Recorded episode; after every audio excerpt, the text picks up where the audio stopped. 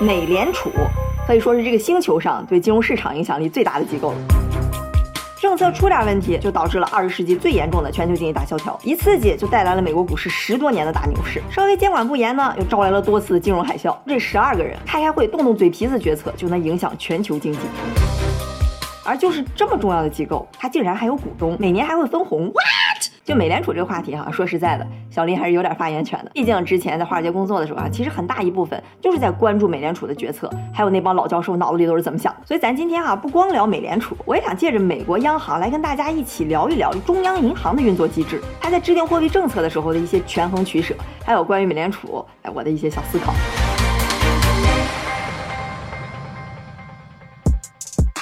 美联储全称叫做联邦储备系统 （Federal Reserve System），简称 Fed。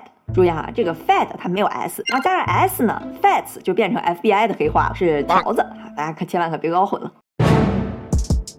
美联储是美国的中央银行，掌管美国的货币政策，就包括印钱呀、制定短期的利率政策等等。你要是仔细看美元那个纸币上啊，都会写一个大大的 Federal Reserve Note，就是美联储兑换券，这个东西就是钱。大家现在可能会觉得央行对吧，是个国家就有，它是个非常常见的政府部门的标配了。但我跟你说哈，美国还真不是这样。就从一七七六年建国到现在，大概两百五十年的时间里哈，有超过一半的时间，它压根就没有中央银行。因为美国人嘛，大家从骨子里就不相信中央政府，就不相信中央集权那套东西，就连印钱这种事儿，他也不想建什么中央银行。中间确实有两次，因为大家要打仗，确实没钱了，就合伙建立了一个临时性的中央银行，也就是美国第一银行和美国第二银行。然后这两个所谓的中央银行哈，都是在帮助各州渡过难关之后，成立了二十年就给关了。哎，你可能就纳闷了，要没有中央银行的话，谁来印钱呢？说出来你可能都不信，哎，就是谁都能印。嗯。十九世纪的时候，很多私人银行都可以发行自己的票据，基本上就等同于钱。美国当时主打自由竞争嘛，你看都已经能自由到这个份上了。当然，这不是说你随便拿张小绿纸，然后画个小人写个一百就拿出去花了，那肯定不是这样的。钱确实谁都能印，但是真正能流通的钱，你必须得有抵押物，就比如说金银或者是美国联邦政府的国债。后来到十九世纪末的时候啊，银行接连出现了几次系统性危机，就大家一听见风吹草动，就立马到银行去挤兑换钱。这样的危机最严重的一回是在一九零七年，美国政府都不得不求了私人银行家 J P Morgan。出马，才利用了他个人的威望和资金，帮市场渡过了难关。经过这么一通折腾，大家终于意识到说，哎，不行，这个自由竞争实在是太可怕了，咱还是得有个中央银行，至少在这些商业银行被挤兑的时候，哈，得有个央行兜底儿。于是，联邦政府开始起草了美联储法案，并在1913年正式建立了美联储。我跟你说啊，这个美联储的制度设计其实是非常精妙的。你说之前美国一直为什么没有中央银行？是因为民众对中央政府这事儿不信任，不愿意让政府说了算。但是呢，你要建立一个机构完全脱离政府的控制，那政府肯定也不乐意。所以啊，在讨论美联储运作机制的时候啊，政府和这些私人银行家经过了一番激烈的博弈，撕扯了三四年之后，才找到了一个大家都相对能接受的平衡点。咱来看看他们是怎么解决的。你听美联储的全称，它叫联邦储备系统，不叫联邦储备银行，所以它不是个银行，是由十二个地区储备银行组成的系统。这十二个储备银行都有各自的管辖区，负责管理这个区域里边所有的商业银行。每个储备银行都是由这个地区里边上千家成员银行控股。也就是说，美联储它其实是一家私人银行控股的机构。哎，听到这大家可能会有些疑问哈，咱一会儿再细说。这些区域银行呢，确实有一些在行政事务上的自主权。但是，但凡涉及到一些关键的货币决策，比如加息、印钱这种，还是在中央有一个集中的决策层，叫做联邦公开市场委员会，就是 FOMC。哎，注意了啊，这个 FOMC，别看就四个字母，它是非常非常非常重要。这里边总共有十二个人，这十二罗汉就成了真正制定美国所有重要货币政策的组织，也是美联储决策漩涡的核心。你想啊，全球有百分之六十的外汇储备是美元，而美元发多少，利率是多少，全都是由这十二个人开会说了算。可能就几个人一边吃着盒饭一边讨论，哎，咱要不加个息？咵，全球几千亿资金立刻回笼美国，哎，就这么牛。这十二个人里边有七个叫执行委员 （Board of Governors），包括了其中一个是美联储主席，现在是鲍威尔。这个主席的位置是四年一届，可以连任。其他六个成员呢，任期是十四年。就这七个执行委员，包括主席在内，全都是由总统任命的。参议院通过就可以直接上任。那这十二罗汉里剩下那五个席位呢，是由地方联储的主席轮值担任，就大家每年可以轮轮着坐。其中啊，这五个席位里边，因为纽约联储太重要了，所以纽约联储的主席常年霸占一个席位。剩的那四个席位呢，是由再剩下的十一个地方联储换着做啊，大概是这么个意思。这样就组成了 FOMC 的十二人超强天团。这十二个人哈，每年要聚在一起开八次会，也就是每一两个月就要开一次会，就是咱们常说的 Fed meeting，商讨的都是最最最最重要的货币政策。开完会呢，就会发一个叫 statement 会议记录吧，比如美联储要不要加息呀，加多少个基点呀，都是会议之后公布。而这个也是全球金融市场可以说绝对的焦点。就是因为这个 FOMC 实在是太重要了，就我之前上班的时候哈，我们都会列出来这十二个人，每个人是什么风格，然后关注他们的言论。一般哈，笼统来说，我们一般会把这些人分成鸽派跟鹰派。大家要是不知道怎么记怕记穿了呢，鸽派就放鸽子嘛，就放啊，就放松，降息啊，刺激啊，多印点钱这种。那鹰派呢，相反呢，缩紧。你像之前几届的主席哈，伯南克那就是典型的鸽派，之后的耶伦呢也是偏鸽派，然后现在的鲍威尔呢就相对比较中立。而那十二个人里边不是有四个是在地方联储主席里边轮换吗？所以你就不光得关注现在这四个人什么风格，你还甚至得关注下面要上来的一个四个人是什么风格。我记得特别清楚啊，当时有一哥们儿叫 Cash Carry，一六年当上了地方联储的主席，他就是个超级无敌大哥派，以至于他当时一被选上主席，整个股市都跟着涨，你就可见这十二个人的影响力有多大。FOMC 再往下，这十二个地方储备银行，每个都有九个董事会成员，其中六个呢是由这个地方的商业银行推举出来，三个由执行委员退去，算是政府的人。大家先别着急哈，我说完之后要讲一个美联储非常重要的特性，所以先忍一忍。这整个哈，执行委员、FOMC、地方联储和成员银行构成了美联储一个简化版的框架。那这个框架体现出来的一个核心思想是什么呢？哎，就是制衡。政府和私人银行之间的制衡。就这里面每一层董事会都既有银行的人，又有政府的人，最底层呢全都是商业银行控股，集中决策层 FOMC 呢又大部分是政府委派的执行委员。可后来慢慢的哈，就 FOMC 这七个执行委员，虽然他们是政府的人选出来的，算是有政府背景，可是呢政府也不一定能管得了他们，因为一旦任命之后哈，政府其实就很难罢免了，他需要国会三分之二以上的投票通过才行。你比如说哈，一八年底的时候，正好是加息周期嘛，政府肯定不喜欢加息嘛，加息会抑制经济，那就会不利于那个选票嘛。要知道那时候美联储主席鲍威尔那可是特朗普刚刚亲自任命上台的，结果转头特朗普就开始骂了，说我觉得对美国来说，美联储的问题比中国还要严重，他们犯了一个巨大的错误，因为我有直觉，我的直觉告诉我的比任何人的脑子都要多。当然哈，特朗普的说话咱给他打折听哈，但是你多多少少可以感觉，至少从表面上来看，美国政府对美联储的控制力它其实很弱。即使总统亲自捧上来的人，他也不一定按照自己意思来。鲍威尔自己在采访的时候都说了，Can the president fire you? No。那他搞了这么一套复杂的运作机制，要达到一个什么目的呢？哎，就是为了保证美联储的独立性和他决策的公正性。因为市场清楚，美联储清楚，包括美国政府他也清楚，美联储的基石其实在信任。因为手上权力是大，可是这个呢是基于市场对你的信任。全球市场对你越信任，就越多人用你的货币，那你的影响力就越大，对吧？这是个正向的激励。而美联储中立机制呢，就是为了维持这份信任，就不是说美国政府让我干什么我就干什么。这个信任带来的长期收益呢，是要远远超过几次货币政策给政府带来的那种小小的短期收益。哎，说到这儿哈，给大家插一个历史小故事。其实二战刚结束之后，就全球的市场对美联储还并没有那么信任。但在一九七九年，美联储上任了一位主席叫保罗沃克，他赢得了市场的心，也可以说是美联储主席里边一个传奇级的人物。他的任期哈，其实说起来挺倒霉的。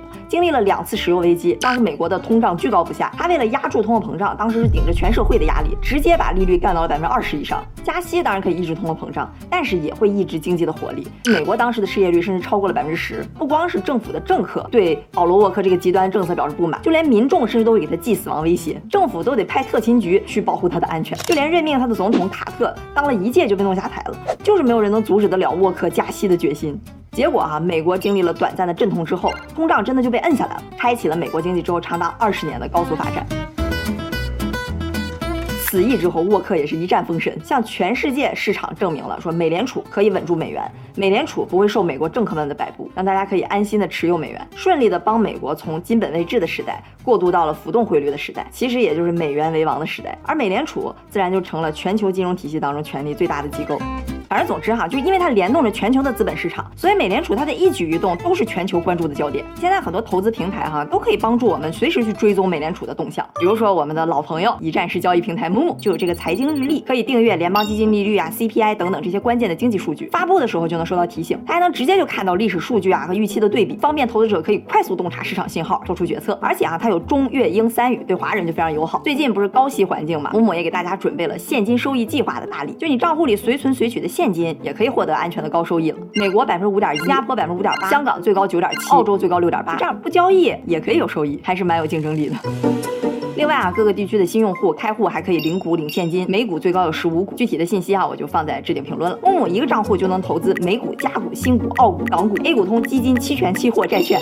它一个非常重要的特色就是费率低，对投资者来说便宜。比如说美股、ETF、期权都是零佣金，而且一些专业的就本来需要订阅的功能，它都是免费提供。像实时行情、估值对比，还有六种高级条件订单，不用盯盘就可以自动止损或者把浮盈落袋为安，可以更高效的执行自己的投资策略和控制风险。最近木木在加拿大地区也上线了，最高。有一千五百加币的现金奖励，各个地区的小伙伴都可以在置顶评论领取木木的福利。好，我们说回美联储啊，刚才呢我们说到了美联储它的架构和它决策的独立性。哎，有一些善于思考的朋友们到这儿可能就有疑问了，咱不是说美联储它是由所有的成员银行共同持股的吗？那你理应就应该为股东的利益最大化考虑啊，你怎么能说它独立呢？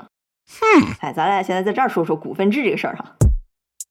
首先啊，美联储它确实是给这些商业银行股东们回报，而且这回报率非常可观，高达百分之六。但实际上啊，这百分之六听着虽然很爽，这些股东呢，他股本金是非常少的。你要看一眼他的财报就知道了，他二零二二年给美国所有的商业银行。总共才分了十二亿美元，就它私人持股这个属性哈，现在象征意义已经远远大于实际作用。而且美联储的股票它是完全不能流通的，所以就有点像一个商业银行要入会的一个会员押金的作用。各个商业银行它不会指着美联储赚钱，美联储呢也不会为股东的利益服务。所以有些人说啊，说美联储是个私人企业，这个呢就法理上还 OK，你听个段子嘛也可以，但本质上啊你肯定不能把它理解成一个私人企业。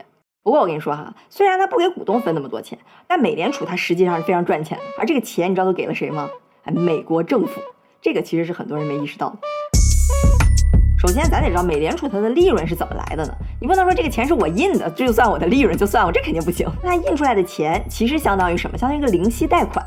那我可以拿这个钱出去放贷，或者拿这个钱出去买各种投资品。贷款之后的利息或者投资品带来的回报，哎，这部分都可以记到我的营收下面。而这些所有的利润，除去那些象征性的分红以外啊，都会上交给美国财政部。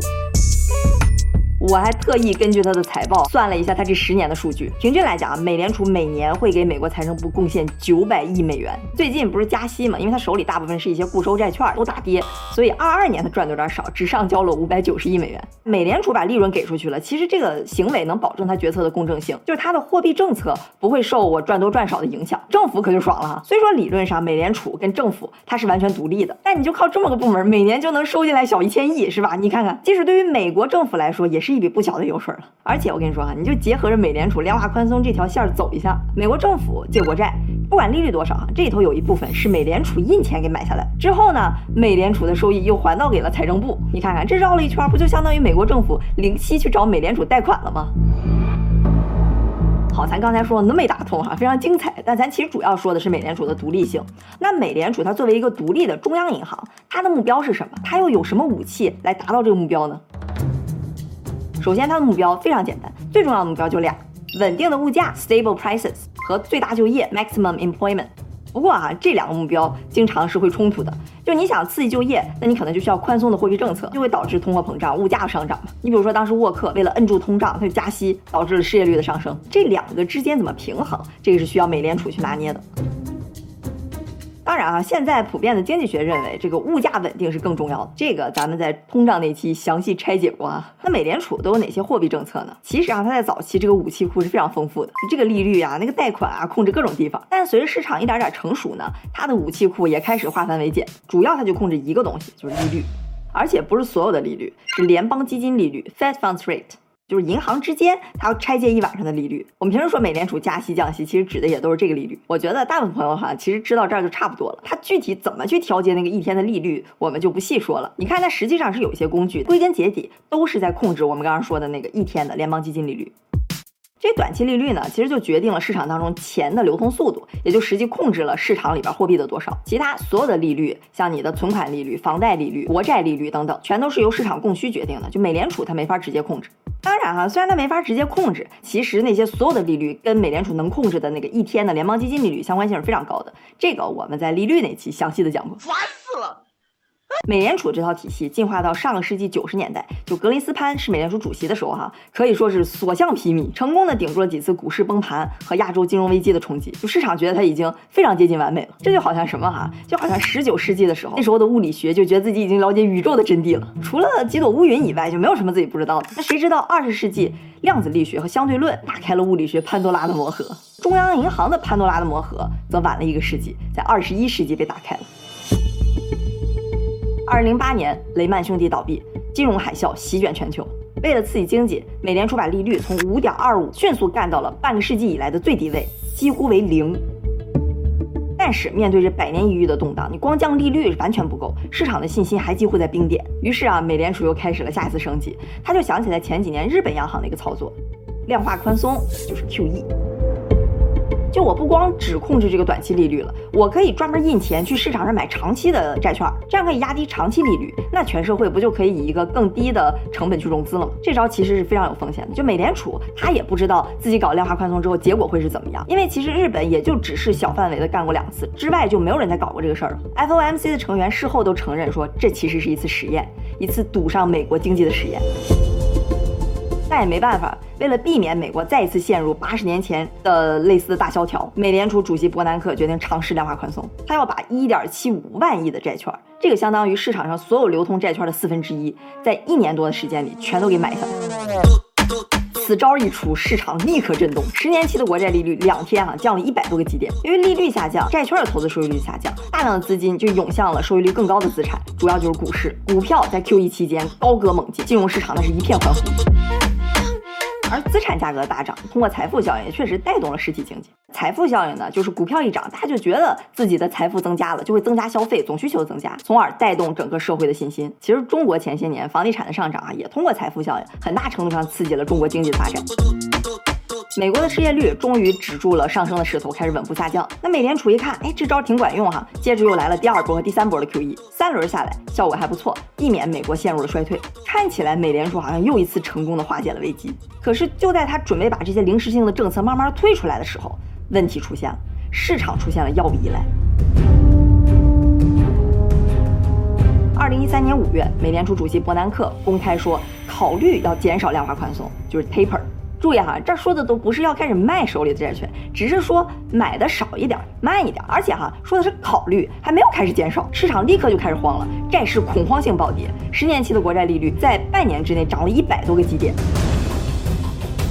看到市场如此激烈的反应哈，伯南克立马出来圆场，说：“哎，不好意思，不紧缩了，不紧缩了哈，我之前说的就当我放了个屁。”这才缓和了紧绷的市场情绪。这个闹剧就是著名的 taper tantrum，缩表恐慌事件。它意味着什么哈？就是说之前美联储靠 QE 这一剂猛药，让市场快速恢复，市场就太舒服了，太爽了，产生了药物依赖。结果现在美联储想减量，市场立刻开始撒泼打滚。二，我跟你说，美联储这波 QE，它最大的作用都并不是刺激了实体经济，而是缔造了一波股市的神话。哎，注意，这是一个幽默的讽刺。这个哈，其实就是美联储采取货币政策的时候一个非常尴尬的地方。就在经济不景气的时候，甭管我是降低利率、印钱买债券，这些金融机构它其实是不愿意把手里的钱放贷出去的，而是更愿意去投资。在美国呢，主要就是买股票。那上市公司呢，正常利率降了，它可以低成本融资了吧？但它其实也更倾向于去回购自己的股票，就说白了还是买股票。所以里外里这么一看，美联储不管是什么货币政策，最后大部分的资本还是流向了股市。虽说哈，美联储的目标是稳定物价和降低失业率，你可没听说要让它股市上涨，但结果就是美联储一刺激，股市就哐哐涨。这个哈可不光是美联储，其实全球的央行都面临类似的问题，就它只能决定我印多少钱，花多少钱，但它其实没法决定这个钱花在哪。这就好比说什么哈，就美联储它掌控了一个灌溉系统，就你可能想让它这个水去浇，比如稻田、农场，但是呢，它能做的就只能是把上游那个水阀给打开，大放水，水往哪流，它确实没有办法去控制，可能确实有一小部分流到了这个稻田、农场，也就是实体经济，可实际上呢，大部分水全都流到了边上的蓄水湖里边，这个蓄水湖可能是股市。可能是房地产，也可能是海外资产。所以我们当时总说哈，炒股最重要的是看什么？是看财报吗？不是，是看美联储。华尔街上流传着一个经典名句，叫 "Don't fight the Fed"，别跟美联储对着干。就美联储它已经成了股市的财神爷了。虽说美联储很独立，但华尔街还是会通过各种方式给美联储施压，就是你这 QE 不能停，你这药不能停，这样才有助于美国的经济。在美联储好不容易安抚下来市场，咱这个宽松是不是有点过分了？开始要加息缩表的时候，疫情来了。得，熟悉的流程再来一遍，利率归零，量化宽松。只不过这回美联储真的已经轻车熟路了。上回伯南克要搞这个事儿的时候，还研究了好几个月，这回鲍威尔一个周末就给搞定了。而且啊，这回是人类史上最大规模的 QE，不光买国债，不光买 MBS，连公司债都买。就在所有人都居家、经济几乎停摆的时代，股市却又迎来了一波狂欢。你说高效不高效？仅仅一年后。由于美联储海量的量化宽松，再加上美国政府五万亿的财政刺激，美联储最害怕的终极大恶魔终于开始觉醒，就是通货膨胀。美联储可以有一百个理由继续给经济注水喂药，但是，一旦这个怪兽觉醒，那就什么也别说了，加息。